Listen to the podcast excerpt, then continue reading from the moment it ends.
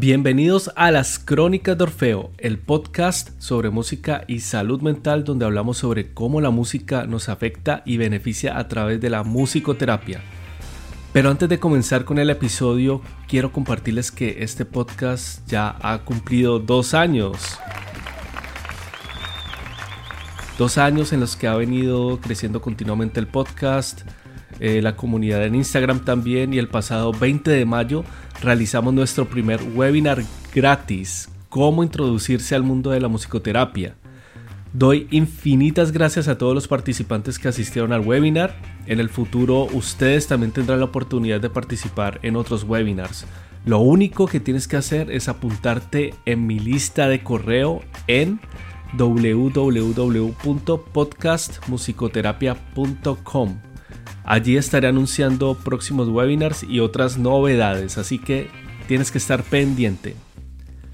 Por otro lado, si eres seguidor habitual del podcast, te habrás dado cuenta que recientemente tuve que hacer una pausa en el podcast.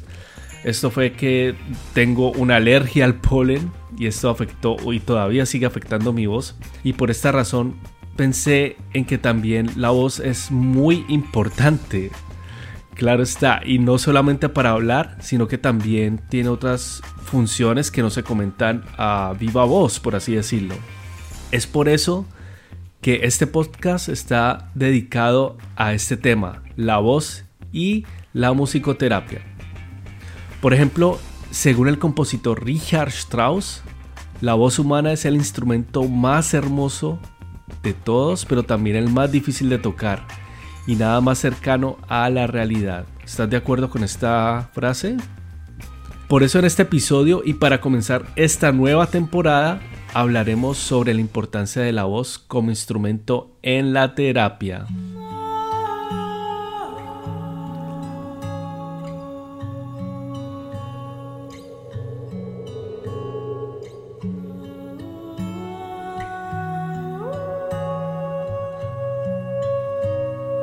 Y es que la voz tiene una fuerte conexión con nuestras emociones y sentimientos. Yo sé que tú debes saber esto y en algún momento lo habrás sentido así.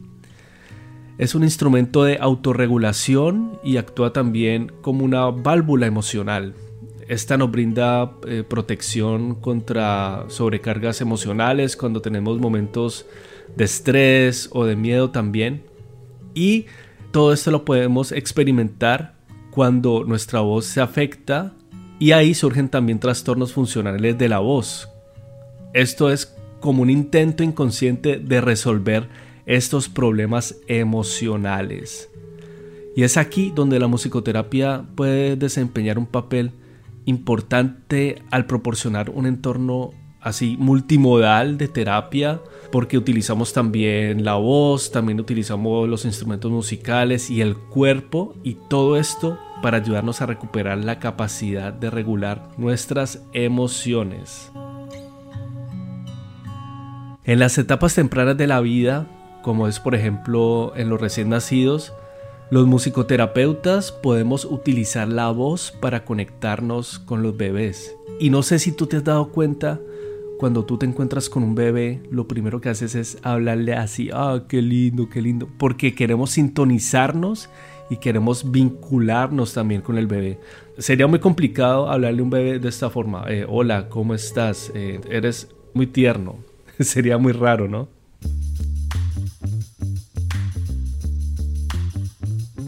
Y es que al sintonizarnos o al afinarnos también con este tipo de voz, podemos también brindar con este sonido, con esta tesitura de nuestra voz, podemos brindarle al bebé como un refugio para calmar el llanto y también podemos ayudarlo a conectarse mejor con su entorno. Incluso también hay una prueba para los recién nacidos que se llama la prueba APGAR, que esta se realiza en el momento del nacimiento y esta incluye también la evaluación de la voz y su intensidad como un parámetro importante para saber qué tan saludable está el recién nacido también en vano, en algunas culturas este grito al nacer, esa es una primera manifestación de la voz y esa simboliza el nacimiento del hombre, de una sociedad. Además, la voz también es una parte de nuestra identidad. Cada persona tiene una voz única que refleja su personalidad y su ser. Y es que de hecho la voz es más íntima que otros instrumentos musicales cuando los tocamos. Y es por eso que nos da vergüenza en algunas ocasiones utilizarla al cantar.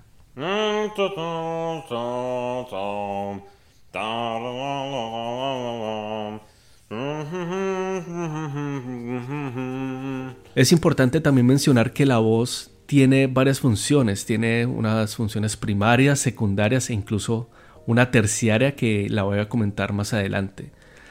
Una función primaria sería, por ejemplo, respirar y también una de protección de la laringe. Por ejemplo, cuando estamos respirando, estamos garantizando un intercambio vital de oxígeno, de óxido de carbono. Y esta sería también una primera función de conectarnos con el exterior. La tráquea y los bronquios también pueden reflejar alguna anomalía o enfermedad mediante los sonidos. Entonces, esta sería una voz afectada. También, por ejemplo, cuando uno tiene una alergia, cuando hay tos o, ahogo o también asma. Por otro lado, la voz tiene unas funciones secundarias que sería hablar y cantar, que mediante la evolución han surgido y nos han permitido también desarrollar otras habilidades sociales mucho más complejas que las funciones primarias como la respiración y otros mecanismos de protección de la laringe. Es aquí cuando estas funciones primarias y secundarias se entrelazan y tratan de contener estos sentimientos estresantes. De allí que una musicoterapeuta alemana pone también una tercera función de la voz y es una función protectora en el sentido de válvula emocional. Esta válvula emocional también tiene conexión con ciertas frases que hemos escuchado que tienen una conexión con la voz. Por ejemplo, cuando uno experimenta eh, rabia, uno puede apretar los dientes o cuando uno reprime la ira también, también puede presionar los labios cuando se está triste. Todas estas son síntomas que se trasladan de forma corporal y que intentan salir, intentan regularse. Es por eso que hay que prestar mucha atención a nuestra voz, que es una de las cosas que muchas veces no lo hacemos. Y entonces yendo otra vez a las expresiones relacionadas con la voz, podemos escuchar frases como quedarme sin aliento, o sin habla, o también tengo un nudo en la garganta, o también puedo aceptar algo a regañadientes.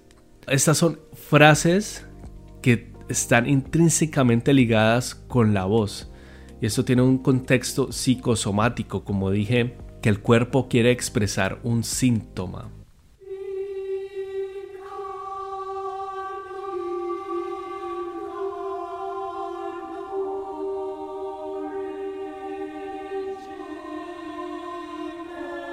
Hay otras emociones que son expresadas a partir de la voz.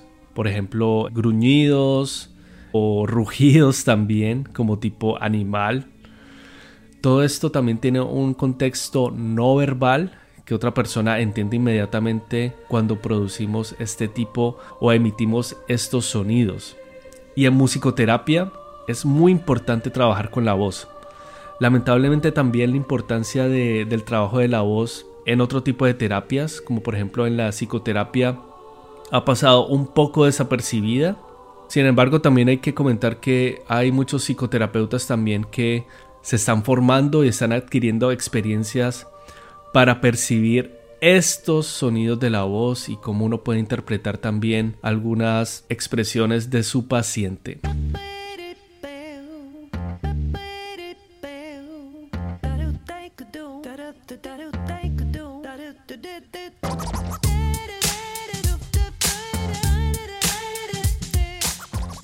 En musicoterapia utilizamos la improvisación libre.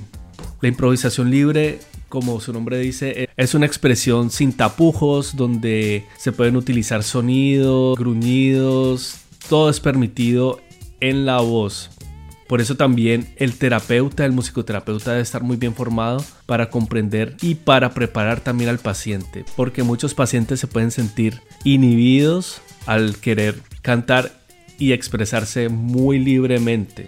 Entonces, en la improvisación vocal, esto no tiene un fin artístico, es decir, no tiene un objetivo de que uno debe sonar muy bonito o que se debe cantar hermoso y frente a alguien, no, sino que todo es permitido, entre más libre mejor.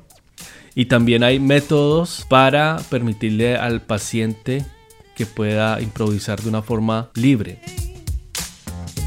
Incluso también en la improvisación libre está permitido sonidos que pueden resultar extraños e incluso mm, un poco desagradables como sonidos de imitaciones de eructos, sorbos, eh, succiones, todo esto es permitido y todo esto también permite al paciente un poco eh, que vaya a este estado de regresión, ¿no? Este estado de, de, cuando eran un poco, cuando eran niños y permitirles estar en un estado de más tranquilidad. Y entonces el terapeuta también tiene muchos más instrumentos y también se vale de estas expresiones del paciente para poder seguir un proceso terapéutico más adecuado, ya que el paciente puede vincularse mucho mejor con el terapeuta.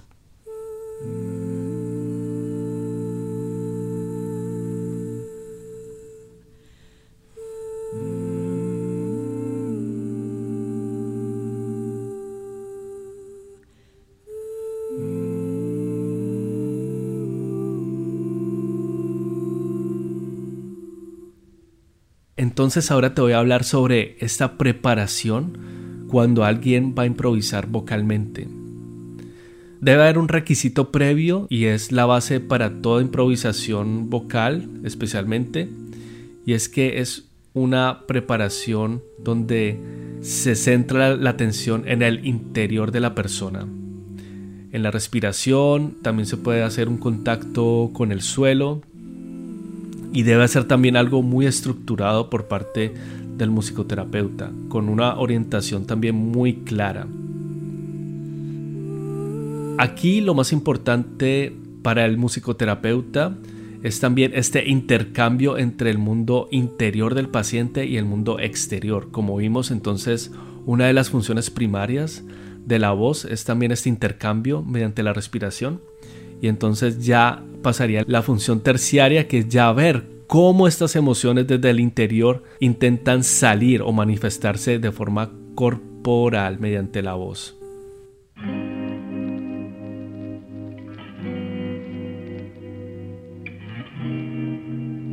También te puedo dar un ejemplo de improvisación vocal libre con uno de los álbumes más famosos de la historia del rock. Te estoy hablando del grupo británico Pink Floyd y el álbum The Dark Side of the Moon.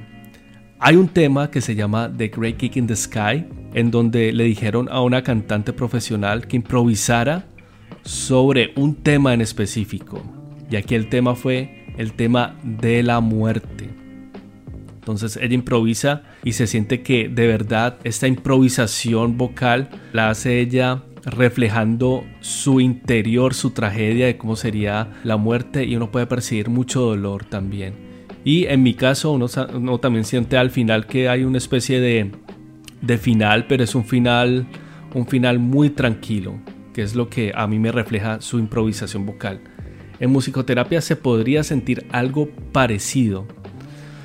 Mediante este lenguaje no verbal, ella canta entonces melodías, eh, sin embargo uno siente que es un tema que lo toca a uno fuertemente en musicoterapia entonces también podemos sentir, podemos sentir, podemos resonar con nuestro paciente y sentir cuál es el tema por el que él está pasando. Puede estar pasando por un tema también de pensar en la muerte, de tristeza o también de depresión o de euforia.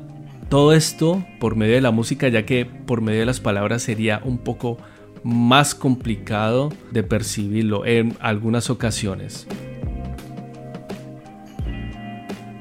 Ahora pasamos al tema de la afinación. O sea, afinación, uno no solo puede afinar un instrumento, sino que uno también puede afinarse con otra persona o incluso uno mismo por medio de la voz. Entonces estamos hablando de que el estado de ánimo de un, de un instrumento específico también puede tener un efecto en el estado emocional del oyente, o sea, se puede afinar también con el, con el oyente, puede resonar. Es por eso que también podemos decir que el estado de ánimo de un cantante se refleja como en su forma de cantar.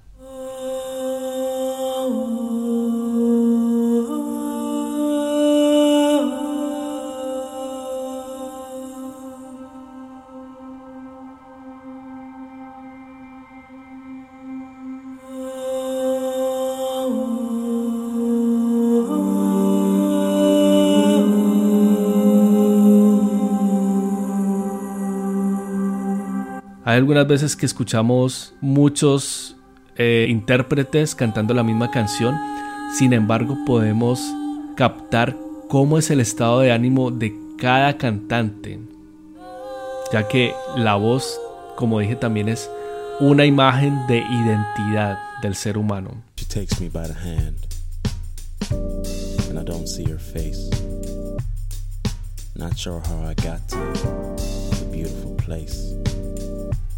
A través del sonido de la voz recibimos información no lingüística, no verbal sobre nuestro paciente, sobre la persona con la que tenemos contacto, así también estemos hablando. Y es algo de forma muy intuitiva la forma en que lo hacemos. Lo podemos hacer mediante la respiración de la persona, la postura de cómo habla, también si esta persona está tensa o no, o también sus expresiones faciales, los gestos también y el olfato incluso. Todas estas son expresiones no verbales que no hay que dejarlas de lado en el momento de explorar nuestra voz.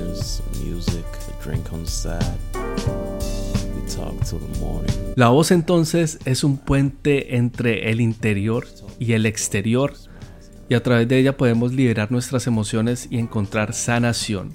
Entonces, te invito también a que puedas encontrar un musicoterapeuta profesional y puedas explorar tu voz y a ti mismo para encontrar ese mundo interior que de pronto no está muy claro en ti. Y así llegamos al final de este episodio explorando el poder transformador de la voz en la musicoterapia y también en general. A lo largo de nuestro viaje hemos encontrado cómo la voz puede ser una herramienta terapéutica muy poderosa, capaz de sanar y conectar con lo más profundo de nuestro ser. Y la musicoterapia nos muestra que todos tenemos una voz única y valiosa y que no importa si somos expertos cantantes o si creemos que no tenemos talento vocal, eso no importa porque la voz es un instrumento innato que podemos utilizar para expresarnos, comunicarnos y conectarnos con los demás de una manera muy auténtica y poderosa. Gracias por acompañarme en este episodio. No olvides darle seguir a este podcast desde la plataforma donde me estés escuchando, por ejemplo Spotify, Apple Podcast. También visitar mi página web www.podcastmusicoterapia.com. Y recuerda, te deseo buena vibra y resonancia como Orfeo manda. Hasta entonces. Chao.